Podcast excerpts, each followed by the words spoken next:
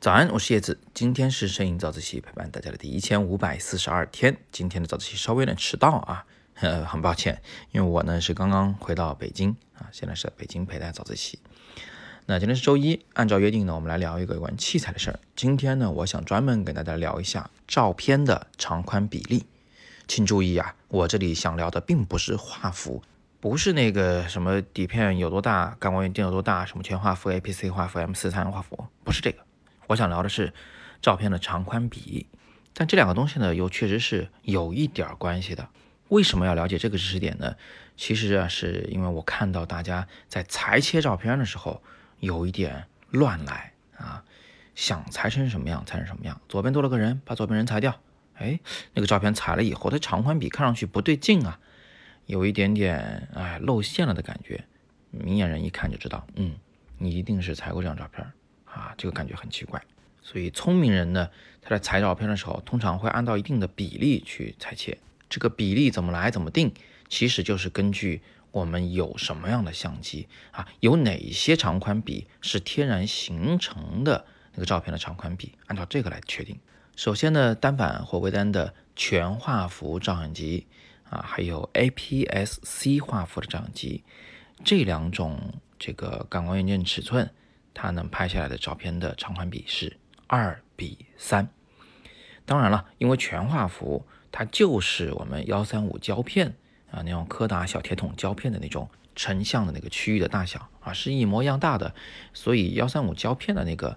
呃长宽比一般也是二比三。它的宽度是三，高度是二啊，是比值啊，不是厘米。还有一种长宽比很常见，就比如说奥林巴斯的 M 四三画幅，还有手机啊，它的那个原生的，也就是说它最大像素的那个照片啊，它的那个长宽比是四比三，宽度为四，高度为三，比刚才那个看上去呢要稍微胖一点啊，没那么宽。那除此之外，还有一种是大家比较耳熟能详的，就是十六比九，宽度为十六，高度为九，这种画面看上去呢。更宽更窄一些啊，它通常是用在视频领域，比如我们在网上看个短片啊，它这个清晰度的选择，什么七二零 P 呀、幺零八零 P 呀，是吧？这些视频格式的标准呢，其实都是十六比九的一个长宽比，所以你把照片裁成十六比九的话也行啊，看上去也是一个大家比较习惯的长宽比例。那有的同学呢，可能细心啊，他会发现。iPhone 啊，从诞生的第一天开始，它在拍照的这个功能上就提供了一种叫做一比一的尺寸。这个有很多同学是不理解的啊，一开始就觉得是为什么要拍方的呀？后来就越来越发现方形好用，它构图显得比较简洁、比较规整，很容易做减法构图，而且以九宫格的形式晒在朋友圈啊、晒在微博的时候啊，那个照片尺寸看上去是非常舒服的，即便在缩略图里也不会裁切掉画面的左右两侧。那但是很多同学不知道的是，这个一比一是大有来头啊，它实际上是在胶片摄影的年代，中画幅里的鼎鼎有名的禄来双镜头反光镜照相机的那个尺寸，也是呃所谓的相机之王哈苏生产的单镜头反光镜照相机的那个胶片的成像的尺寸啊，他们俩用的都是六厘米乘以六厘米的胶片在成像，所以长宽比就是一比一。所以，iPhone 也好，还是部分的安卓手机也好，在自己的软件里面内置了一种一比一的拍照的长宽比。这个在我看来啊，肯定是受到了当时的胶片的尺寸的影响。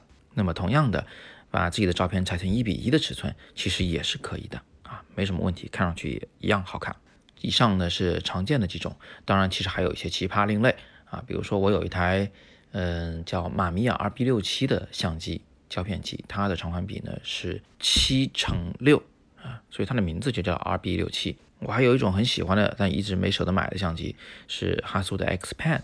那种相机它的长宽比呢是，嗯，应该是一比二点七啊，相当相当宽幅的一种相机。它在拍照的时候啊，一次摁快门会在这个横着并排的两张底片上同时进行曝光，得到一张超宽的影像。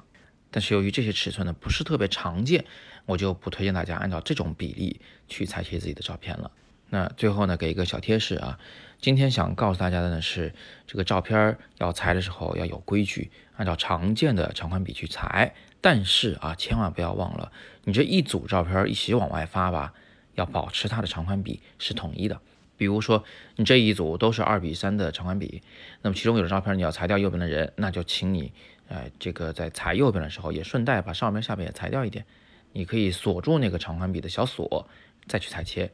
保证你的这一张照片裁出来还是二比三的。那或者是说，啊，你就喜欢那个电影效果，想裁成十六比九，那可以，请你把你这一组照片所有照片全裁成十六比九的，这样会比较统一。观众在一张张浏览的时候呢，就不容易出戏。好吧，那今天我们就简单的先聊这么多，希望大家有所收获。更多声音好课，请接阅读原文。想连贯听早自习的，不妨在喜马拉雅 APP 里面搜索“摄影早自习”，别忘了在评价里面给我们一个五星好评，这是对我们最大的鼓励。那今天是摄影早自习陪伴大家的第一千五百四十二天，我是叶子，每天早上六点半，微信公众号“摄影早自习”，